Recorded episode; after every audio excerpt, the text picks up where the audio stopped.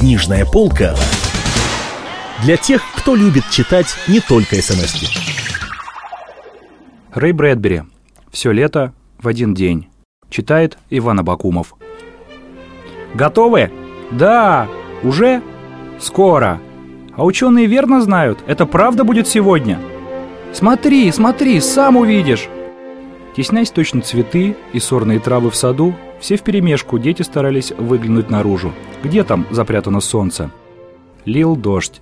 Он лил не переставая семь лет подряд, тысячи и тысячи дней, с утра до ночи, без передышки дождь лил, шумел, барабанил, звенел хрустальными брызгами, низвергался сплошными потоками, так что кругом ходили волны, заливая островки суши.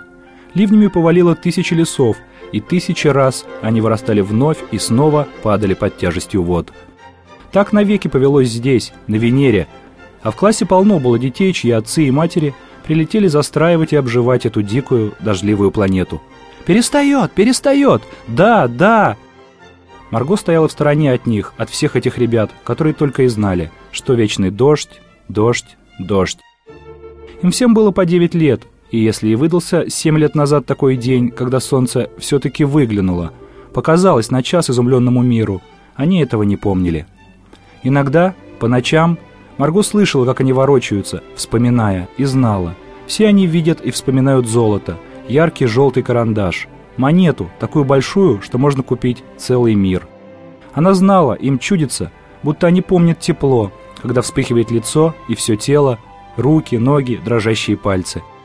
А потом они просыпаются, и опять барабанит дождь. Без конца сыплются звонкие прозрачные бусы на крышу, на дорожку, и лес, и сны разлетаются, как дым. Накануне они весь день читали в классе про солнце. Какое оно желтое, совсем как лимон, и какое жаркое. И писали про него маленькие рассказы и стихи. Мне кажется, солнце — это цветок, цветет оно только один часок. Такие стихи сочинила Марго и негромко прочитала их перед притихшим классом, а за окнами лил дождь. «Ну, ты это не сама сочинила!» — крикнул один мальчик. «Нет, сама!» — сказала Марго. «Сама!» «Уильям!» — остановила мальчика учительница. Но то было вчера. А сейчас дождь утихал, и дети теснились к большим окнам с толстыми стеклами. «Где же учительница?» «Сейчас придет». «Скорее бы, а то мы все пропустим!» Они вертелись на одном месте, точно пестрая, беспокойная карусель. Марго одна стояла поодаль. Она была слабенькая, и казалось, когда-то давно она заблудилась и долго-долго бродила под дождем. И дождь смыл с нее все краски. Голубые глаза, розовые губы, рыжие волосы – все выленило.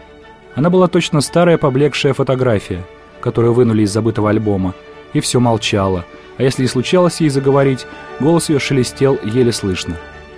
Сейчас она одиноко стояла в сторонке и смотрела на дождь, на шумный мокрый мир за толстым стеклом. «Ты-то чего молчишь?» – сказал Уильям. Марго молчала. «Отвечай, когда тебя спрашивают!» Уильям толкнул ее.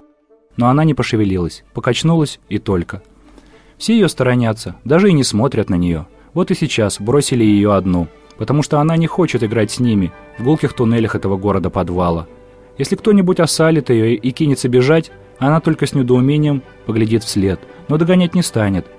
И когда они всем классом поют песни о том, как хорошо жить на свете и как весело играть в разные игры – она еле шевелит губами. Только когда поют про солнце, про лето, она тоже тихонько подпевает, глядя в заплаканные окна. Ну а самое большое ее преступление, конечно, в том, что она прилетела сюда с Земли всего лишь пять лет назад.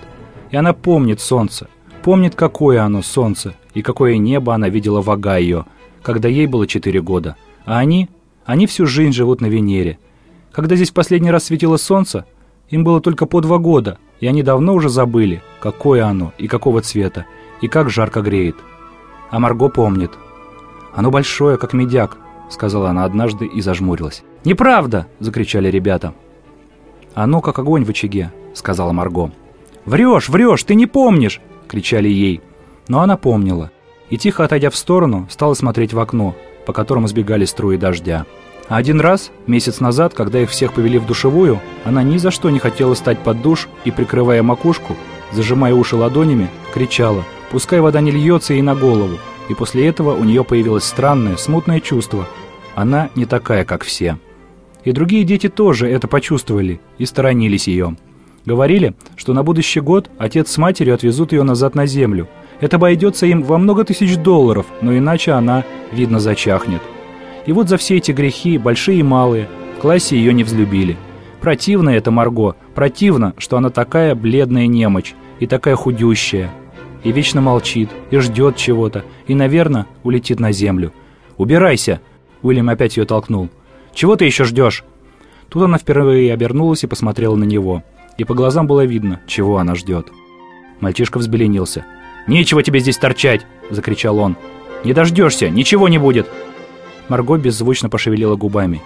«Ничего не будет!» – кричал Уильям. «Это просто для смеха мы тебя разыграли!» Он обернулся к остальным. «Ведь сегодня ничего не будет, верно?» Все поглядели на него с недоумением, а потом поняли и засмеялись, и покачали головами. «Верно, ничего не будет. Но ведь...» Марго смотрела беспомощно. «Ведь сегодня тот самый день», – прошептала она. «Ученые предсказывали. Они говорят, они ведь знают. Солнце».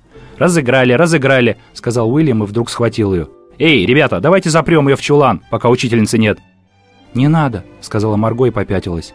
Все кинулись к ней, схватили и поволокли. Она отбивалась, потом просила, потом заплакала, но ее притащили по туннелю в дальнюю комнату. Втолкнули в чулан и заперли дверь на засов. Дверь тряслась.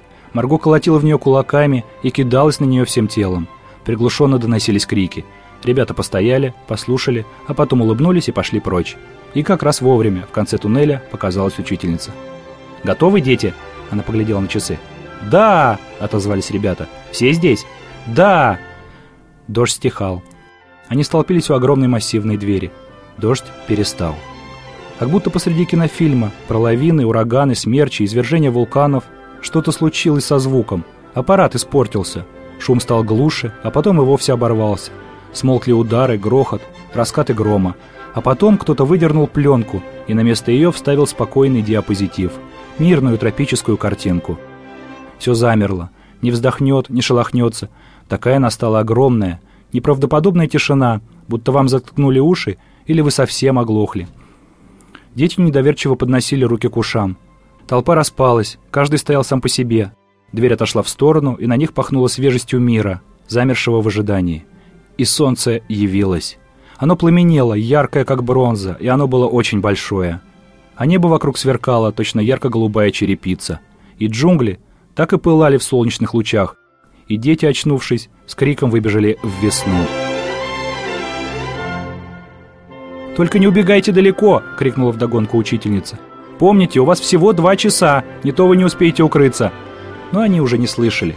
Они бегали и запрокидывали голову, и солнце гладило их по щекам точно теплым утюгом. Они скинули куртки, и солнце жгло их голые руки. «Это получше наших искусственных солнц, верно?» «Ясно, лучше!» Они уже не бегали, а стояли, посреди джунглей, что сплошь покрывали Венеру, и росли, росли бурно, непрестанно, прямо на глазах. Джунгли были точно стая осьминогов, к небу пучками тянулись гигантские щупальца мясистых ветвей, раскачивались, мгновенно покрывались цветами, ведь весна здесь такая короткая. Они были серые, как пепел, как резина, эти заросли, от того, что долгие годы они не видели солнца. Они были цвета камней и цвета сыра, и цвета чернил, и были здесь растения цвета луны. Ребята со смехом кидались на сплошную поросль, точно на живой упругий матрац, который вздыхал под ними и скрипел, и пружинил. Они носились меж деревьев, скользили и падали, толкались, играли в прятки и в салки, но главное, опять и опять, жмурясь, глядели на солнце, пока не потекут слезы, и тянули руки к золотому сиянию, и к невиданной синеве, и вдыхали эту удивительную свежесть, и слушали, слушали тишину, что обнимало их словно море, блаженно спокойное, беззвучное и недвижное. Они на все смотрели и всем наслаждались. А потом, будто зверьки, вырвавшиеся из глубоких нор, снова неистово бегали кругом. Бегали и кричали. Целый час бегали и никак не могли угомониться. И вдруг, посреди веселой беготни, одна девочка громко, жалобно закричала. Все остановились. Девочка протянула руку ладонью кверху. «Смотрите!» — сказала она и вздрогнула. «Ой, смотрите!» Все медленно подошли поближе. На раскрытой ладони, по самой середке, лежала большая, круглая, дождевая капля. Девочка посмотрела на нее и заплакала. Дети молча поглядели на небо. о, -о, Редкие холодные капли упали на нос, на щеки, на губы. Солнце затянуло туманная дымка. Подул холодный ветер. Ребята повернулись и пошли к своему дому-подвалу. Руки их вяло повисли. Они больше не улыбались. Загремел гром, и дети в испуге, толкая друг дружку, бросились бежать, словно листья, гонимые ураганом. Блеснула молния. За десять миль от них, потом за пять, в миле, в полумиле. И небо почернело, будто разом настала непроглядная ночь. Минуту они стояли на пороге глубинного убежища, а потом дождь полил вовсю. Тогда дверь закрыли, и все стояли и слушали, как с оглушительным шумом рушатся с неба тонны, потоки воды, без просвета, без конца. И так опять будет целых семь лет? Да, семь лет. И вдруг кто-то вскрикнул. «А Марго?» «Что? Вы ведь ее заперли, она так и сидит в чулане». «Марго!» Они застыли, будто ноги у них примерзли к полу, переглянулись и отвели взгляды. Посмотрели за окно, там лил дождь. Лил упрямо, неустанно. Они не смели посмотреть друг другу в глаза. Лица у всех стали серьезные, бледные. Все потупились, кто разглядывал свои руки, кто уставился в пол. «Марго!» Наконец одна девочка сказала «Ну что же мы?» Никто не шелохнулся. «Пойдем», – прошептала девочка. Под холодный шум дождя они медленно прошли по коридору. Подрев бури и раскаты грома перешагнули порог и вошли в эту дальнюю комнату. Яростные синие молнии озаряли их лица. Медленно подошли они к чулану и стали у двери. За дверью было тихо. Медленно-медленно они отодвинули засов и выпустили Марго. Рэй Брэдбери – все лето в один день. Для вас читал Иван Абакумов.